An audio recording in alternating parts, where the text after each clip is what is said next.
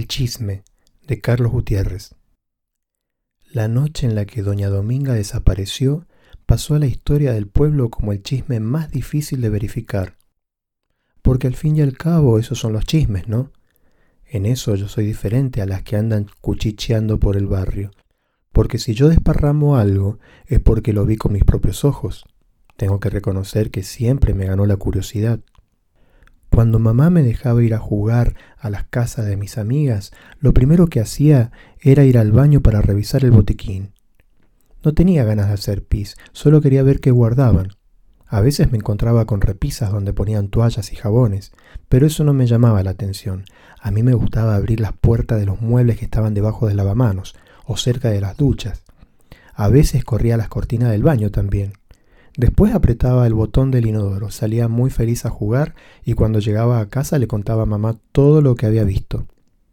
Ahora, con mis 52 años, mantengo el mismo interés de siempre, pero estoy más tranquila. Me siento a tejer o a tomar mate cerca de las ventanas que dan a la calle. Con una de las agujas puedo correr la cortina de los visillos para ver a qué hora se va o llega Laura, la vecina de enfrente que vive sola con sus dos hijos adolescentes. No lo hago para espiarla, sino por su seguridad. Sé su vida de memoria. Para asegurarme de que no le pase nada fuera de lo normal, como cuando a Laura la venía a visitar por las noches José, el verdulero. Eso para mí era de lo más inofensivo. Lo que habría entrado en el terreno de lo peligroso hubiese sido que en lugar de José la visitara Emilio, el carnicero, que está casado. Si la agarraba la loca de la mujer, la mataba a ella y a su marido.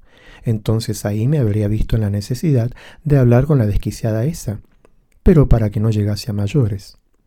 Porque si hay una vecina solidaria, esa soy yo, que tengo en la repisa un vaso preparado cerca del teléfono.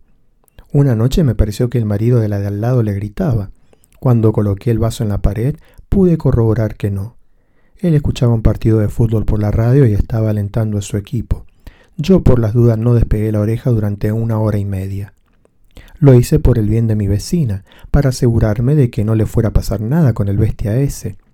Ahora los escucho un poco todas las noches después de cenar y antes de tomarme mi copita de licor de mandarinas, solo para cerciorarme de que la pobre no corra peligro. Lo que me llega a través de la pared se lo comento a las chicas que vienen a tomar el té, pero solo para que sepan que también deben cuidarse. Lo que hacen con la información es problema de ellas. La que tenía todas las historias del pueblo que ustedes se puedan imaginar era doña Dominga. Ella era muy coqueta, creo que tenía unos 70 años cuando desapareció, aunque representaba un poco menos. También era muy ordenada. Una tarde me contó que en su cabeza tenía una especie de cajonera llena de espacios donde iba guardando lo que veía, escuchaba o todo lo que le llegaba a sus oídos.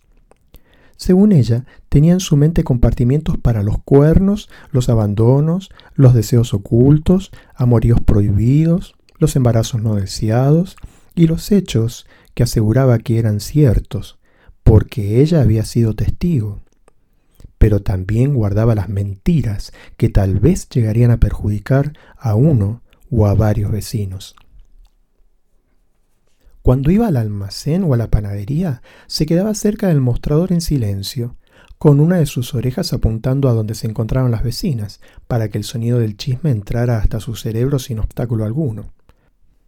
Tanta era la información que tenía guardada doña Dominga que ya casi no dormía y apenas comía comenzó a sentir que todos los días se inflamaba cada vez más y más el costado izquierdo de su cabeza. Parecía un chichón. Ella empezó a usar un pañuelo para ocultar la deformidad. Tenía el tamaño de una nuez y le daba vergüenza mostrarse así. Una noche me llamó como a las dos de la mañana para decirme que estaba repasando una por una cada historia, porque tenía la sensación de no saber en qué gaveta ubicarlas. Además comenzó a escuchar esos chismes todos juntos. Me dijo que al principio escuchaba murmullos, pero que luego se transformaron en gritos. Le obsesionaba una idea.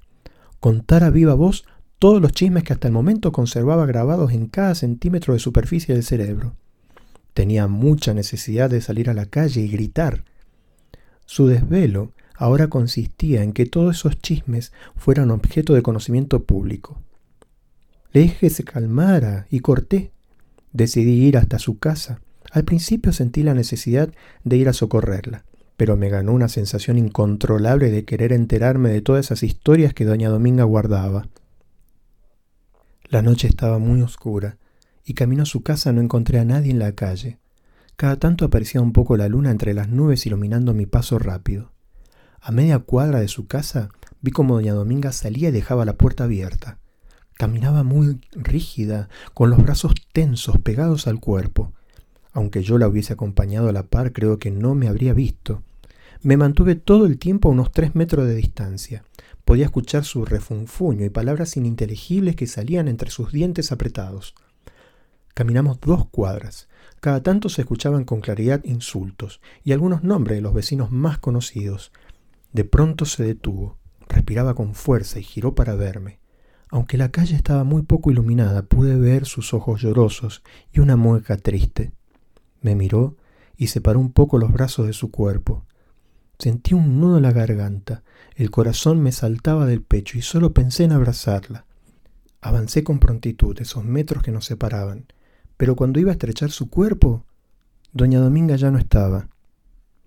¿Quién iba a creer que fui testigo de su desaparición, que se fumó en el aire y que volvió todo a la normalidad como si nada.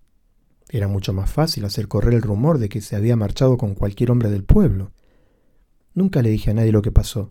Preferí guardar la verdad en mi propio estante mental de hechos sin explicación. Porque me matará la curiosidad, pero nunca seré mentirosa.